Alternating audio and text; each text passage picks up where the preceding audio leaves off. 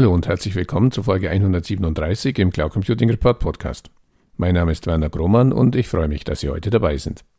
Mein heutiger Interviewgast ist Andreas Nolte von Avato Systems. Wir haben uns für das Gespräch drei der aktuellen Top-Themen in der IT herausgesucht. Cybersecurity, künstliche Intelligenz und Multicloud.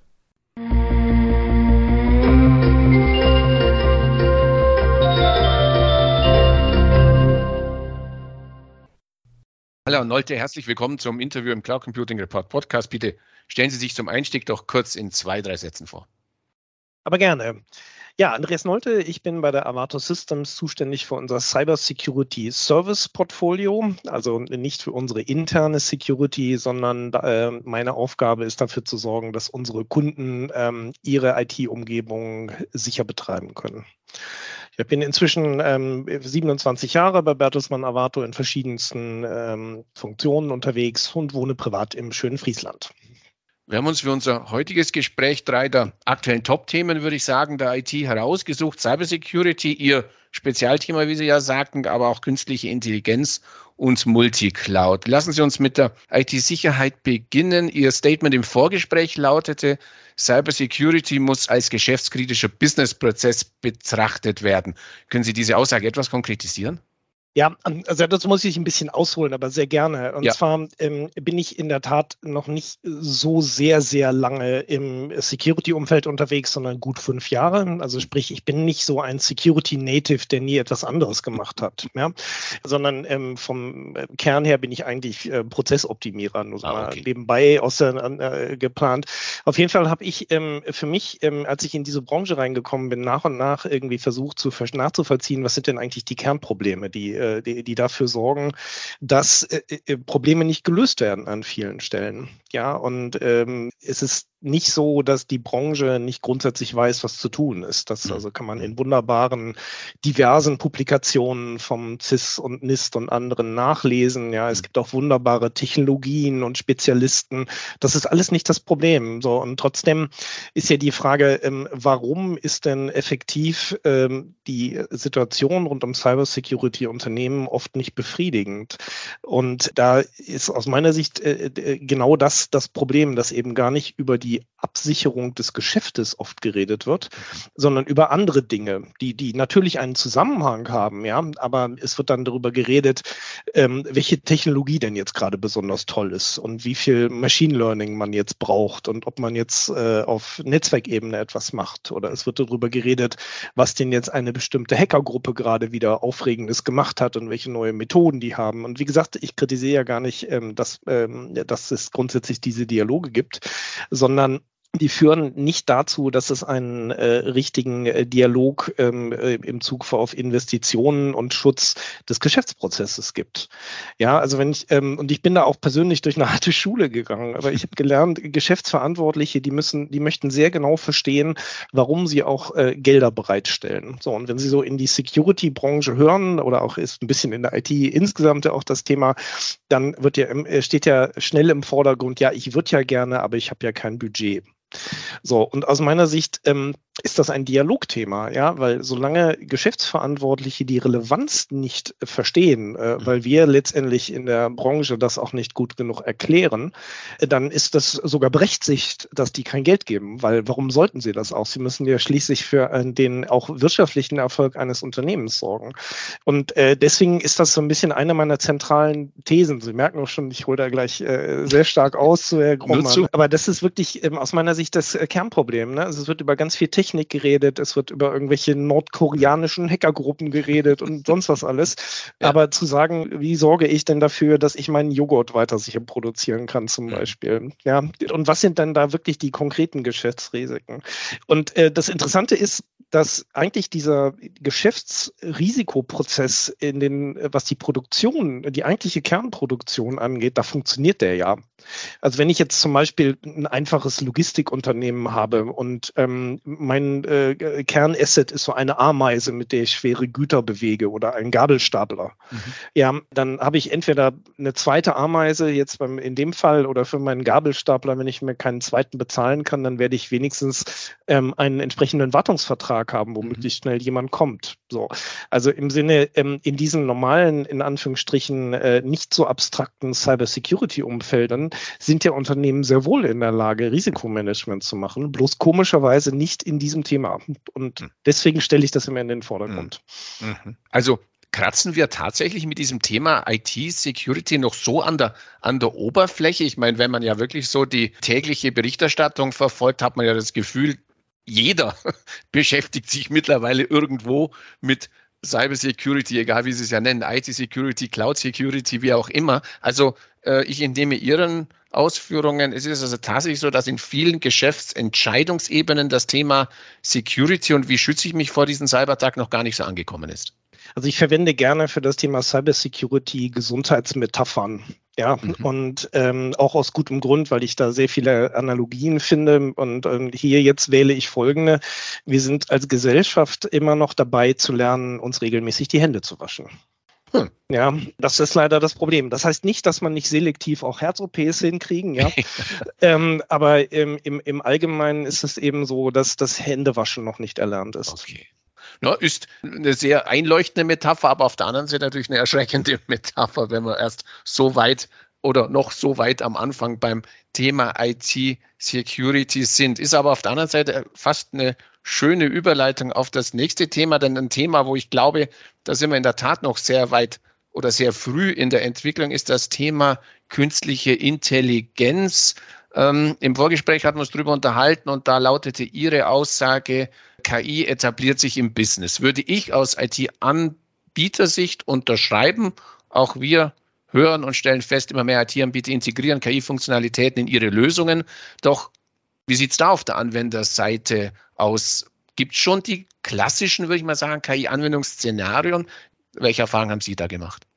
Im Endeffekt ist das, reden wir hier von dem Hype-Cycle von neuen Technologien. Okay. Ja, und gerade beim Thema KI, ähm, vielleicht auch aufgrund dieser, der Begrifflichkeit künstliche Intelligenz, ähm, sind die ähm, Erwartungshaltungen äh, einfach noch viel stärker unrealistisch gewesen ähm, am Anfang, als diese Technologie letztendlich technologisch ähm, besser beherrscht wurde, eben durch eben äh, die Fortschreiten der in, entsprechenden Prozessoren und Leistungsfähigkeiten oder der Möglichkeit auch wirklich große Datenmengen zu erarbeiten und äh, da ist eben sehr, sehr viel Fantasie äh, auf der ähm, Anwenderseite ähm, ähm, unterwegs gewesen, die eben technische Menschen, glaube ich, nie so nachvollzogen haben, ja, sondern die waren natürlich technologiebegeistert und wollten natürlich auch probieren, was geht. Aber ähm, ich glaube, am Anfang war das äh, wirklich ein, ein, ein starkes Ausprobieren, das aber auch man gar nicht so wirklich äh, ähm, äh, vermeiden kann bei so etwas Komplexen. So, und deswegen ähm, die, dieses etabliert sich im Business, äh, heißt ähm, aus meiner Sicht, äh, wir gehen mit dieser Technologie raus aus diesem ähm, Forschung und Entwicklungsspielstadium, sage ich jetzt mal bewusst, ja äh, dahingehend, dass man doch ein besseres Verständnis hat, was kann man denn ähm, damit tun und was kann man denn damit nicht tun. Ja, und, äh, und eben, das war ja, glaube ich, auch in dem Vorgespräch so ein bisschen Thema. Also wenn ich jetzt zum Beispiel immer noch ähm, noch nicht mal die, die Digitalisierung, also sprich die Umstellung von Papier ähm, ähm, ohne Brüche, heißt das ja im Endeffekt ähm, ja. auch hinbekommen habe, sondern immer zwischendrin dann noch ähm, ein Telefonat oder ein Papierstück irgendwie auf den Prozessen unterwegs ist oder auch dann eine, meinetwegen ein digitalisiertes Papierstück, äh, also eine E-Mail meinetwegen oder ja. ja ähm, dann wird es nicht gelingen, äh, dort ähm, auch solche fortgeschritteneren, eher digitalen Transformationsthemen, ja, wie eben eben halt auch eine Verarbeitung mit KI überhaupt sinnvoll anwenden zu können.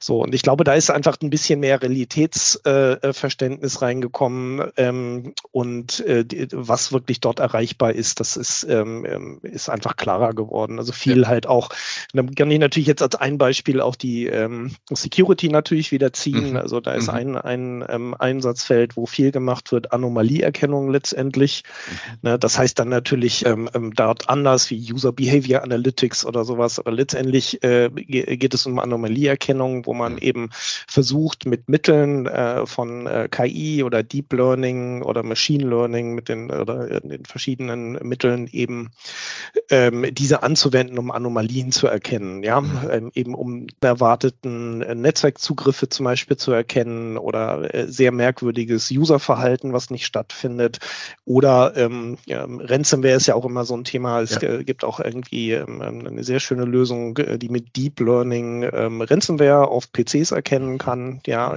ähm, also ganz anders ähm, vom Funktionsprinzip. Insofern ähm, äh, das jetzt einfach mal als Beispiel genannt. Aber solche Anomalieerkennungen, äh, die gibt es natürlich auch in ganz vielen anderen Geschäftsprozessen, äh, dass sie dort relevant sind ähm, äh, im Sinne jetzt von Predictive Maintenance oder ja. ähnlichen. Ähm, und da gibt es wirklich ein paar bewährte Felder, wo sich diese Technologie sinnvoll ähm, anwenden lässt und äh, dann aber auch konkret natürlich Mehrwerte erwartet werden und keine. Wunder zum Glück, ne, weil also Wunder gibt es mhm. eben nicht durch Technik. Ja. Äh, ähm, äh, Mehrwerte schon, wenn man sie eben richtig einsetzt. So, aber ich muss natürlich zum Thema KI noch äh, wieder meine, meine Security-Brille aufsetzen. Und ja. da geht's ja eigentlich immer ums Kaputtmachen. Ne? Und äh, wenn man mal ehrlich ist, also wenn man jetzt sagt, irgendwie normalerweise wird in IT eigentlich immer irgendetwas geschaffen, äh, mhm. Prozesse werden unterstützt oder ähnliches, dann geht es im ersten Schritt bei den Angreifern ja erstmal darum, wie können sie diese Mechanismen denn nutzen, um äh, Schäden zu produzieren. Mhm. Mhm. So, und äh, da äh, bekommen wir durch den Einsatz von KI auch wieder neue Risiken leider. Ja, also es gibt zum Beispiel Beispiele, dass äh, automatische Bewegungserkennungsalgorithmen, die mit KI arbeiten, ähm, manipulierte äh, Verkehrsschilder eben falsch gelesen haben und dazu durch ähm, eben ja ungewollten gefährlichen Reaktionen im, in im Automobil geführt haben. So. Also auch jetzt will ich das nicht verdammen oder ähnliches, also mhm. bitte so mhm. nicht verstehen, sondern ähm, es ist halt eben äh, wie immer, ähm, nichts ist jemals einfach und nichts ist jemals umsonst. Ja, ähm, sondern man muss sich eben äh, äh diese Dinge einfach bewusst machen und sie entsprechend adressieren. Ja, ich glaube, da hat ja auch, Sie sprachen ja den Hype Cycle an. Da hat ja auch ein Umdenken oder zumindest ein, ein Anpassen im Denken ja stattgefunden, äh, weil Sie sagen ja nichts ist immer nur gut oder nur schlecht. Auch da war ja häufig oder lange Zeit die Sprache von die künstliche Intelligenz ersetzt die Maschine den Menschen. Äh, wir sitzen dann alle nur noch da äh, rum und, und machen Gartenarbeit, weil äh, nur noch Maschinen und Roboter für uns arbeiten. Ich denke, auch das hat sich als wenig gangbare Richtung für KI ent, äh, entwickelt. Ja, das ist eben, wie gesagt, vielleicht äh, dem Begriff geschuldet, ne? Ja. dass man dann ja. eben diese künstliche okay. Intelligenz zu stark eben mit der menschlichen vergleicht und dann letztendlich äh, Wunder erwartet. Zu viel Science Fiction. Ja, genau. Kommen wir zum dritten Schlagwort oder zum dritten Themenbereich, den wir kurz in unserem Interview ansprechen möchten und der natürlich äh, unserem Thema hier im Cloud Computing Report Podcast am nächsten vielleicht liegt, das Thema Multicloud. Auch da wieder ein Statement, das ich gerne ein bisschen mit Ihnen noch weiter erörtern möchte. Multicloud-Lösungen werden vermehrt als Managed Service bezogen. Können Sie da einfach mal genauer erklären, wo da die Verknüpfung zwischen Multicloud und Managed Services versteht und natürlich vor allem, welche Vorteile es dem Anwender bringt, wenn er Multicloud-Lösungen als Managed Service bezieht? Also insgesamt fangen wir mal mit Cloud-Lösungen an und mhm. ähm, was hier, äh, äh, da gibt es ja ein paar leider immer noch dominierende grundlegende Missverständnisse. Ja, äh, dessen, ähm, also gerade jetzt auch wieder in Bezug auf Security gibt es ja tatsächlich Glaubenssätze, die meinen, wenn ich denn meine Services in die Cloud verlagere, dann ist Security irgendwie automatisch da. Nehmen wir das mal als eine, eine Komplexität. Und das ist, das ist halt ein komplettes Missverständnis. Ne? Also mhm. da gibt es ja diese schönen Cloud-Governance-Modelle, äh, ja, von mhm. den Hyperscalern, die dann eben schön erklären, wer denn bei SaaS oder auch IaaS oder Ähnlichen welche Verantwortung letztendlich haben. So, denen muss man dabei ja auch gerecht werden können. Also mhm. insofern ähm, ist äh, die Komplexität dieser Umgebung, gerade wenn man jetzt auch aus guten Businessgründen sagt, man möchte äh, unterschiedliche Technologien nutzen. So und äh, zwei verschiedene oder mehrere Hypervisor, das ist ja ein mhm. Szenario, sondern es gibt ja auch zusätzlich zu eben diesen Hypervisor-Szenarien immer mehr SaaS-Anwendungen, ähm, mhm. die eine Rolle spielen. So und wie verknüpft man die denn eigentlich? Wie macht man äh, zum Beispiel ein vernünftiges Identitätsmanagement über diese verschiedenen Aspekte hinweg? Und wie beherrscht man das? Äh, hinzu kommt, ähm, dass die, die, gerade die großen Hyperscaler, die, die hat, da ist ja eine Dynamik in der Entwicklung drin. Das ist unglaublich.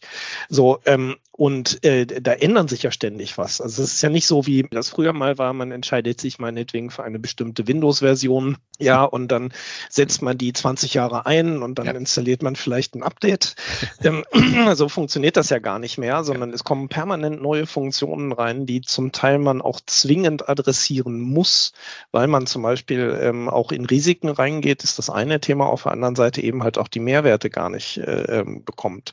So, und deswegen ist es eben für sehr, sehr viele Unternehmen sehr angezeigt, eben zu sagen, sich sehr genau zu überlegen, welche Themen kann ich denn realistisch mit einem Eigenbetrieb überhaupt abbilden und an welchen Stellen muss ich äh, ganz oder in Teilen, oft in Teilen, ja, ähm, eben Dinge einfach weggeben, weil das unrealistisch ist, dass ich das mal eben lerne. Ja, äh, in diesem Zusammenhang spielt aus meiner Sicht das Thema Ausbildung auch eine, eine ganz massive Rolle. Mhm. Ja, weil äh, auch leider wieder so ein Anti-Pattern, das man beobachten kann, ähm, dass die Erwartungshaltung an den armen IT-Zauberer, ja, der jetzt äh, seit 10, 20 Jahren einen sehr, sehr guten Job in einem klassischen Rechenzentrum macht, ja. äh, dass der morgen äh, in der Lage ist, äh, Clouds vollständig zu verstehen und zu bedienen, weil man das gestern entschieden hat, ja. funktioniert eben leider auch nicht. Geschweige denn diese ganzen Hybrid-Szenarien und so weiter. In, insofern ähm, kann ich da einfach nur dringend nahelegen, sich das sehr genau zu überlegen, ja, und im, in, realistisch führt das dazu, ähm, dass man äh, eben äh, mindestens in einem Mix äh, auch auf Managed Services setzt, äh, wenn man sich das wirklich bewusst macht, weil andere Dinge einfach unrealistisch sind im Endeffekt. Mhm, mh. Diese kurzfristig, also nicht, ja. Gerne. Entschuldigung, ich wollte das nicht so stark pauschalieren. Es gibt natürlich mhm. immer äh, Ausnahmen Klar. und Fälle, aber Logisch. es sollte eine sehr, sehr bewusste Überlegung sein auf diese Kurzfristigkeit, die Sie gerade ansprachen, wollte ich noch mal kurz zu sprechen kommen, denn das war ja eine Situation, die wir ja auch, äh, die wir ja den, speziell den deutschsprachigen Cloud Computing Markt seit vielen Jahren ja mittlerweile schon beobachten, mit ja zum einen einer gewissen Genugtuung, zum anderen aber auch mit einer gewissen, ja fast einem gewissen Schrecken wahrgenommen haben, die letzten zwei Jahre. Pandemie, Corona, auf einmal zuerst ja doch eher Zurückhaltung auf deutscher Unternehmensseite, wenn es um den Gang in die Cloud geht, jetzt auf einmal pandemiebedingt alle rennen äh, in die Cloud. Wie stehen Sie zu dieser Entwicklung, dass er quasi auf der einen Seite wir sagen, gut, sicher auch Deutsche und denen haben begriffen, es nützt nichts. Äh, Sie sprachen den digitalisierten Papierprozess an, wenn am Ende dann doch jemand ins Büro fahren muss, um einen Ordner aus dem, aus dem Schrank zu ziehen, weil es halt äh, diesen, äh, dieses eine Dokument nur auf Papier gibt. Auf der anderen Seite auch meine Beobachtung zumindest sehr viel, ja, positiv könnte man sagen, Hype. Ähm, äh, negativ würde ich eher sagen, Hauruck, Hauruck-System äh, die letzten zwei Jahre. Jetzt gehen wir einfach mal in die Cloud. Hauptsache, wir können Homeoffice und Remote Work irgendwie unterstützen. Wie sehen Sie die, Sie derzeit in Ihrem Bereich gerade da das System? Auch eher mal auf die Bremse treten und mal gucken, was man da die letzten zwei Jahre so alles verbrochen hat? Ähm, das waren jetzt mehrere Punkte. Also erstmal äh, in, in, in, in, alles gut. Nur erinnern Sie mich bitte, falls ich einen vergesse. Also in der, ähm, in der Hochphase der, oder der Startphase der Pandemie, ja. Hochphase ist ja gar nicht richtig, sondern als das Ganze losging und dieser Homeoffice-Hype da, äh, da, sind, da sind wirklich äh, gerade aus Security-Gründen äh, ganz, ganz viele ähm, schwierige Fehler gemacht worden, die auch äh, zu großen Risiken äh, geführt haben. Unter anderem, ähm, weil man eben eben nicht Cloud-Konzepte eingesetzt hat, ja, sondern man hat ähm, eben versucht, Homeoffice-Szenarien zu unterstützen ähm, und hat, ist aber eigentlich bei dem klassischen Perimeter-Modell äh, für Security und Management geblieben. So, und das hat, ähm, äh, wenn man jetzt zum Beispiel ein ganz einfach zu verstehendes Thema, äh, gemanagte Windows-Updates. Ja, in ganz vielen klassisch organisierten Unternehmen äh, ist das nicht so, dass die dann aus dem Internet geladen werden, sondern die kommen von einem Update-Server, der on-premises steht. So, ne, das heißt, äh, die sind gerne Gigabyte groß inzwischen, diese Dateien, ja, ähm, und äh, es war äh, in vielen Firmen nicht jemals designt oder die Idee gewesen, dass diese, dass diese Updates über einen VPN Konzentrator ähm, ähm, auf die Remote-Arbeiten übertragen werden. Ja, das wäre entweder kapazitätsmäßig gar nicht eingeplant oder es war auch funktional gar nicht so designt, dass das überhaupt möglich war. So, sprich, ähm, das hat dazu geführt, real, dass in sehr vielen Unternehmen solche Basisschutz-Hygiene-Sachen einfach über Monate nicht funktioniert haben, als eins von vielen Beispielen. So, und äh, deswegen, äh, da jetzt äh, sprachen Sie an, dieser, dieser Move into, in, in die Cloud zu sagen, äh, wir müssen uns, wenn wir Homeoffice brauchen, auch von diesem Perimetermodell verabschieden. Und wir müssen ähm, dort auch auf Technologien setzen, äh, die diese Szenarien adäquat unterstützen, ist äh, definitiv aus meiner Sicht ein Grund, warum das so, so erfolgreich war, weil es hat ja auch den, äh, ähm, den Beweis angetreten. Es, es funktioniert ja einfach auch äh, wirklich gut im Allgemeinen jetzt gesprochen möchte ich noch mal ganz kurz auf einen Teilbereich zu sprechen kommen, der schon am einen oder anderen Stelle bei Ihnen anklang mit diesem in die Cloud oder nicht in die Cloud, ist ja auch eine Diskussion gewesen, die wir lange Zeit im Bereich Security ja hatten, wo es auf der einen Seite auch wir haben diese Diskussionen immer wieder gern geführt. Diejenigen gab, die sagten, ja, ich nehme alles in die Cloud, so wie Sie es ja auch sagt, dann habe ich da jemanden, der passt darauf auf und dann ist das alles erstmal sicher. Gerade wenn ich ein KMU bin, äh, der Cloud Service Provider kann einfach ein viel höheres Level an Sicherheit bieten, als ich das jemals mit meinem Server irgendwo hinten in der Kaffeeküche selber bewerkstelligen könnte. Auf der anderen Seite natürlich die ewig Vorsichtigen. Äh, das haben wir ja auch in der Pandemie erlebt, dass es da immer beide Seiten gibt, die sagten, ja, wenn ich da jetzt was äh, nach außen verlagere, habe ich ja eben das nicht mehr unter meiner Kontrolle und natürlich gerade in den letzten Wochen und Monaten immer wieder die Schlagzeilen. Das natürlich, logisch, als Hacker macht es doch viel mehr Spaß, einen großen Cloud-Service-Provider anzugreifen, äh, als irgendwie ein kleines KMU im äh, der Schwäbischen Alb oder bei Ihnen oben an der Küste. Also ist doch viel höher die Schlagzeile, wenn ich sagen kann, ich habe den Microsoft gehackt oder den Google Cloud oder einen Salesforce oder wen auch immer. Also diese beiden Positionen, auf der einen Seite die Fraktion Vorsicht, wurde auch in anderem Zusammenhang immer wieder äh, propagiert und zu anderen, die sagen, nee, ich gebe das einfach weg, dann aus dem Augen, aus dem Sinn. Ich entnehme, und ich wollte es eigentlich nur noch mal äh, auf, auf, einen, auf einen Fazit Ihrerseits bringen, ich entnehme, Sie gehören so zu der Fraktion am besten a little bit of everything. Das würde ich so nicht unbedingt ähm, äh, formulieren, sondern okay. äh, ich bin eigentlich immer Freund davon, dass man eben äh, sich bewusst macht, äh, warum möchte man denn jetzt eigentlich was tun und, äh, okay. und was sind die Konsequenzen. So mhm. und ähm, und da jetzt auch gerade jetzt in so einer, einer Service-Provider-Rolle, ähm, äh, in der ich mich befinde, ähm, mhm. steht es mir nicht zu, die geschäftlichen Ziele unserer Kunden zu hinterfragen. Die okay. wissen im Allgemeinen sehr gut, warum sie Dinge tun, ne? sondern es geht eher so darum, was sind denn die Konsequenzen dessen? Mhm. Ja, und wenn ich jetzt zum Beispiel, ich weiß nicht, was war jetzt Ihr Beispiel, ein schwäbischer irgendwas Erzeuger, ähm, der, der mag nahe. ja, genau, der, der, der mag ja vielleicht seinen Webserver in, im, im, im Keller oder in seinem mhm. Rechenzentrum ähm, adäquat betreiben können. So, aber dann ist ja die Frage, was macht er denn zum Beispiel, wenn jetzt jemand eine DDoS-Attacke auf ihn fährt? Mhm. mhm. Dann ist der weg. Hm. Ja, so jetzt kann, da, kann man da sowas natürlich lösen durch entsprechende Services. So in, in der Cloud schalten Sie das DDoS Protection einfach ein. Und hm. dann tut das für die, äh, äh, weil einfach die ähm, Kapazitäten dieser Provider äh, so groß sind, ja, ähm, dass solche Attacken dort ähm, ähm in vielen Fällen gar nicht gefahren werden, ja, weil äh, weil es einfach sinnlos ist. Ja, das sehen die Angreifer, die müssen für ihre Ressourcen ja auch bezahlen, ja, und ähm, wenn die erkennen, dass eben entsprechende Schutzwerkzeuge ähm, eingesetzt werden, dann sparen die sich die Mühe. Also die äh, ist ja eins der Probleme, das sind eben ganz normale äh, äh, kriminelle äh, Wirtschaftsunternehmen, die sich sehr genau überlegen, wie sie ihre Finanzressourcen einsetzen.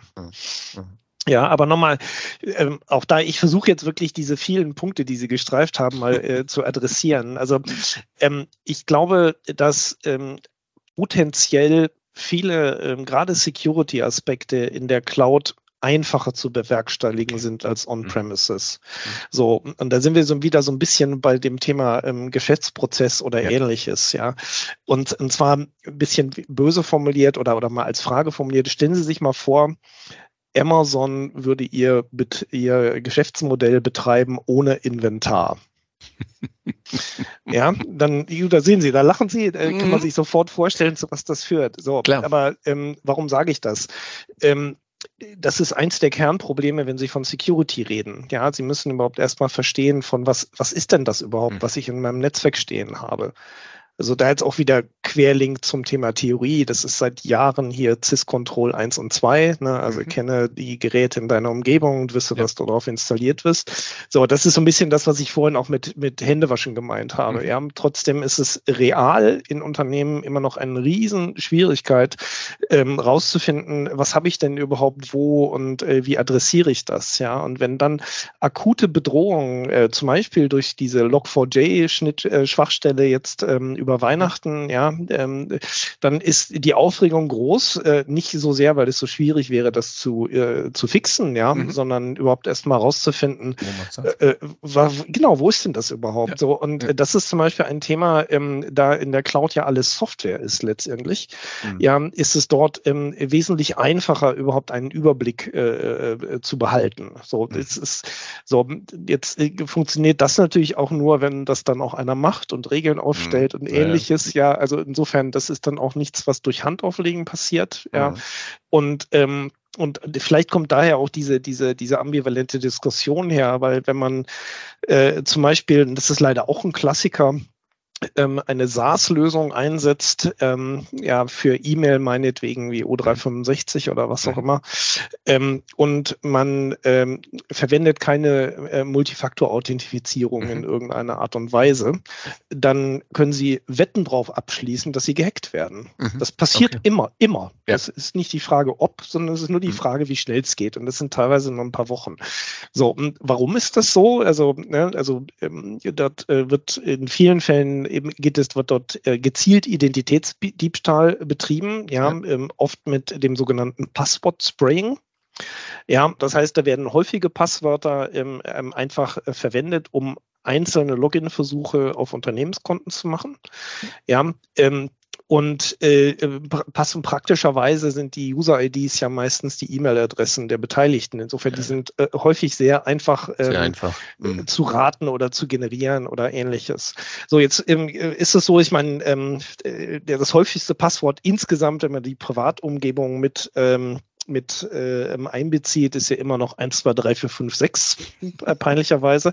Äh, das, funktioniert, das funktioniert im Unternehmenskontext meistens nicht wegen Komplexitätsreden. Ja. Aber ähm, wenn Sie und äh, mit sehr, sehr großer Wahrscheinlichkeit, wenn Sie äh, in, in ein hinreichend großes Unternehmen gerade Passwort sprayen mit dem Passwort mhm. Winter 2021 Ausrufezeichen mhm. mit großem W, ja, mhm. äh, dann äh, werden sie Treffer haben. Das ist so. Na, ähm, weil letztendlich äh, die Awareness oder auch das Verständnis eben in so einer großen äh, Mitarbeiterschar, äh, das kriegen sie nicht perfekt gemanagt. Mhm. Ja. Mhm. So, und insofern ähm, ist das jetzt natürlich so ein Thema, wenn ich jetzt das nicht reflektiere und diese Zusammenhänge verstehe, dann stelle ich nur fest, hier mein äh, ähm, ja, Unternehmenspartner XY, der ist in die Cloud gegangen und dann mhm. wurde der gehackt. Mhm. Ja, dann okay. nehme ich das natürlich wahr als, ja. äh, die, das ist ja eine ganz unsichere Geschichte, muss ich lieber die Finger von sein lassen. Mhm. So, aber ähm, leider ähm, ist, führt das eben dazu, vielleicht auch aufgrund äh, überzogener Erwartungshaltung gegenüber der Cloud, auch in der mhm. Vergangenheit, ja, äh, was da denn automatisch alles schön wird, ähm, dass eben äh, diese Dinge nicht adäquat reflektiert wurden.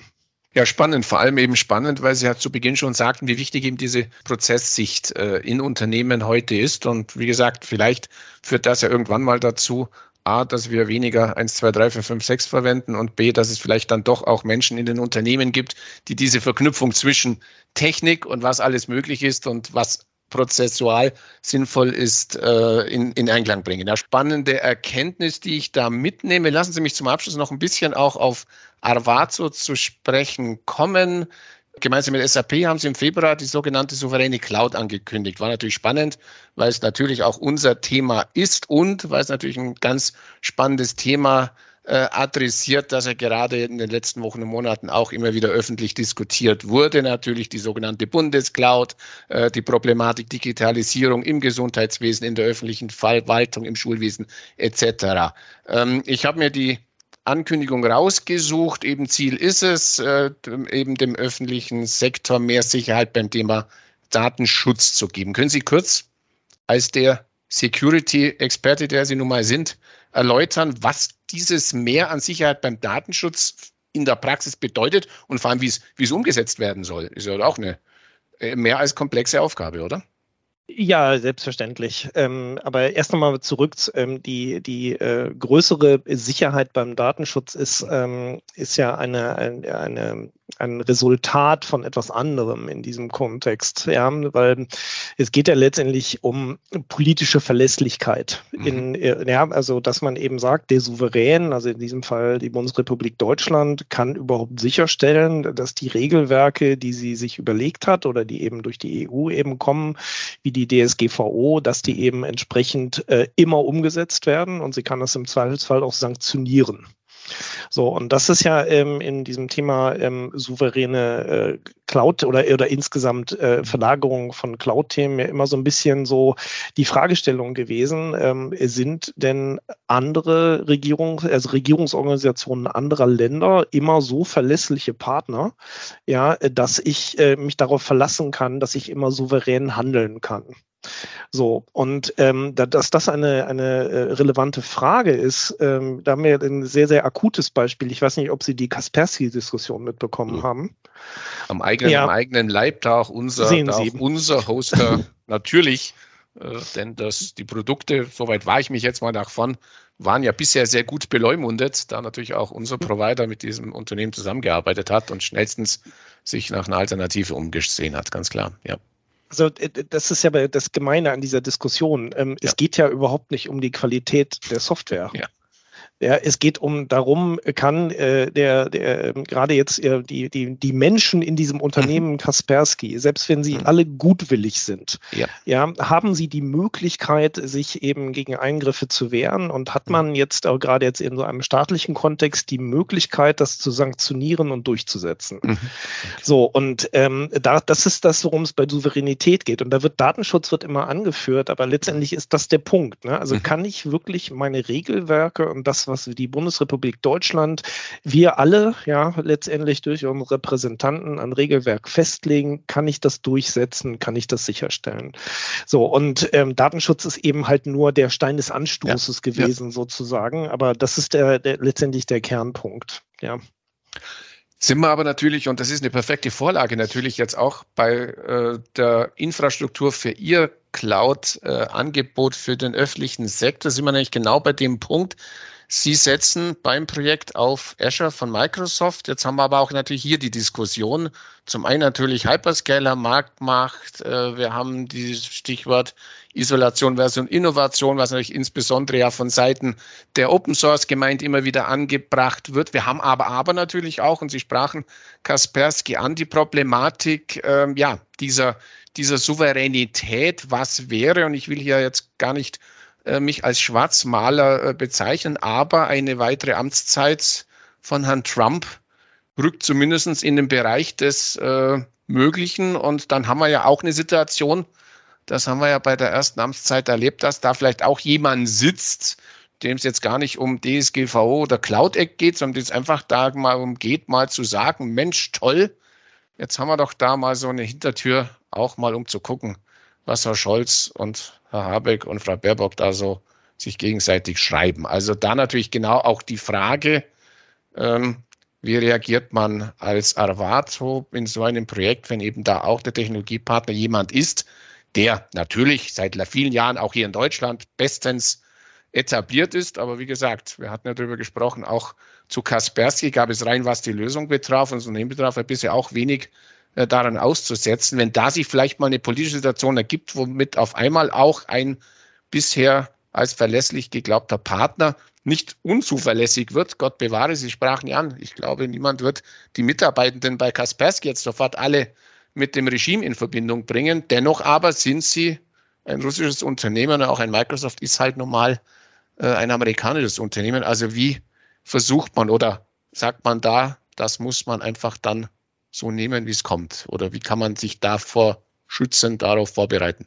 Das ist ja genau die Idee dieser souveränen Cloud, sicherzustellen, mhm. dass man eben, ähm, und jetzt stellen wir mal tatsächlich mal die Mitarbeiter von Microsoft hier in den Vordergrund, dass man die mhm. gar nicht in diese Zwickmühle bringt. Okay. Ja, weil ähm, in, gemäß dieser Idee und dieses Konzept werden sie die Möglichkeit eben einfach nicht haben Okay. Ja, das heißt, ähm, ne, die, die, die, sie können also ein möglicher, äh, auch, ja, wünschen wir uns vielleicht auch alle nicht, aber mhm. sofern mhm. eben halt ein Trump oder ein, ein, ein, ein Klon davon ja. ähm, irgendwann wiederkommt, ähm, dann hat er eben in diesem Konstrukt nicht die Möglichkeit, okay. ähm, dort einzugreifen. Das ist genau die Idee.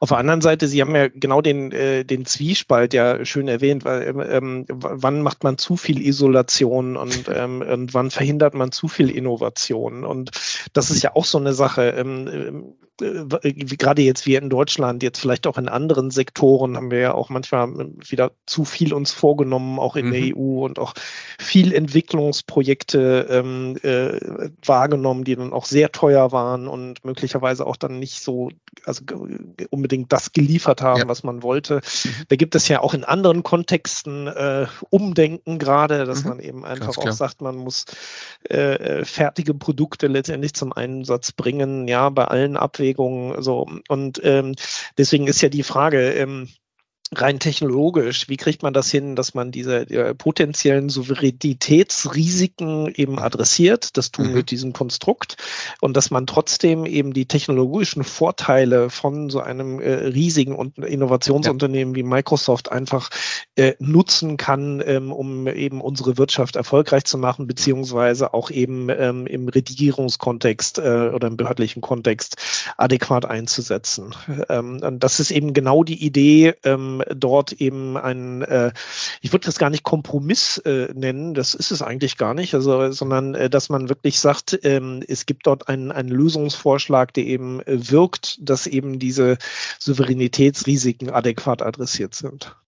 Wie gesagt, ein und da hat uns natürlich die aktuelle Situation fast ja ein bisschen, ein bisschen überholt. Sicher ein Thema, das wir ähm, alle, sowohl von Technologieseite wie wahrscheinlich auch von Anwenderseite in Zukunft weitaus stärker beobachten und, und berücksichtigen werden müssen, als uns das vielleicht vor wenigen Wochen und Monaten äh, so bewusst war. Lassen uns abschließend auf den obligatorischen Blick hier im Cloud Computing Report Podcast in die Kristallkugel kommen. Wir haben uns drei Themen für heute rausgegriffen. Wir haben schon bemerkt, ähm, das haben wir aber auch im Vorfeld gewusst, dass wir natürlich es nicht schaffen, in der heutigen Episode alles adäquat abzudecken. Aber ich denke, wir konnten, oder ich hoffe zumindest, wir konnten ein bisschen die wichtigsten Themen anreißen. Wir hatten Cyber Security, wir hatten das Thema künstliche Intelligenz, wir hatten die Multicloud.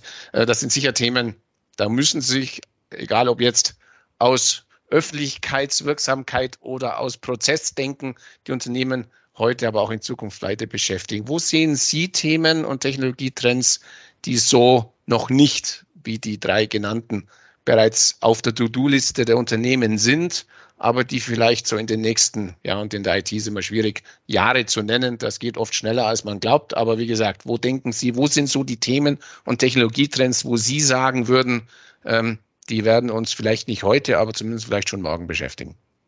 Ich komme natürlich äh, oder denke und beschäftige mich natürlich vor allem mit, äh, mit Cybersecurity und mhm. Cyberrisiken. Mhm. So, und äh, in dem Kontext ist für mich äh, das äh, nächste große Thema äh, äh, eindeutig klar. Äh, das ist die sogenannte OT, ja, die Operational Technology, ja, mit den äh, oder andere Begrifflichkeiten ICS, Industrial Control Systems oder wenn dann Internetprotokolle verwendet werden, dann nennt sich es IoT, mhm. ja, ähm, so.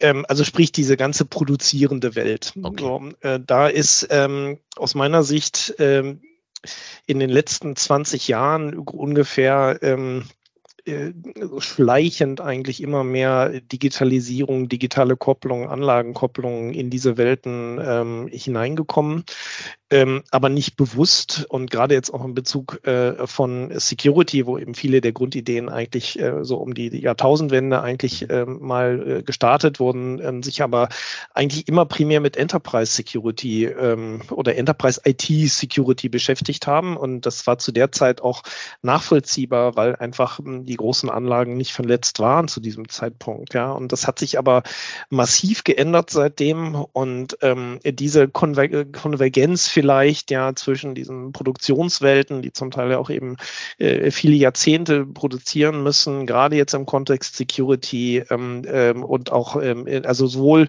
was Mehrwerte angeht, die so die dort möglich sind, ja, also wir haben ja vorhin auch schon Predictive Maintenance ja. und ähnliche Dinge schon mal erwähnt, ja, das führt letztendlich zu Vernetzung, ja, äh, Vernetzung führt auch immer zu Cyberrisiken, ja, und ähm, diese Welt, die, äh, die wird aus meiner Sicht in der nächsten Zeit ganz massiv in den Fokus äh, äh, rücken müssen. Ja, eben ähm, einmal, ähm, also müssen aus Security-Gründen, ja, aber sie wird es auch tun, weil dort ähm, auch äh, mit Sicherheit die Innovationspotenziale heute noch nicht äh, ausgenutzt sind, die dort mit Technik möglich sind.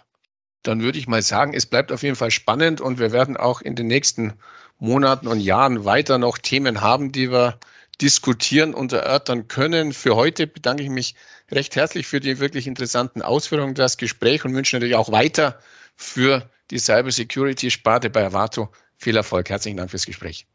Vielen Dank.